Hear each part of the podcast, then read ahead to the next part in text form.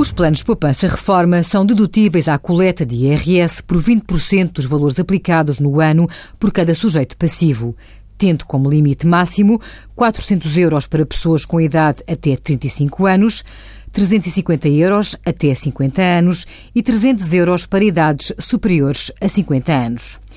Existe ainda uma limitação genérica às deduções à coleta, incluindo a soma dos benefícios fiscais, despesas de educação, saúde e de dedução do IVA de faturas comunicadas, que varia entre 1.000 euros e 2.500 euros, dependente do rendimento coletável do agregado familiar. Se essas contribuições para os PPR forem efetuadas pelas entidades patronais, esses montantes podem ser tributados como rendimentos de trabalho dependente, quando forem considerados como direitos adquiridos e individualizados para o trabalhador. Os beneficiários dos PPR poderão não receber quaisquer rendimentos ou proceder ao seu reembolso para além das situações previstas na lei, tais como reembolsos após a reforma, em situação de desemprego de longa duração ou para pagamento das prestações da sua habitação, sob pena de perder os respectivos benefícios fiscais, majorados em 10% por cada ano que passou desde a sua utilização.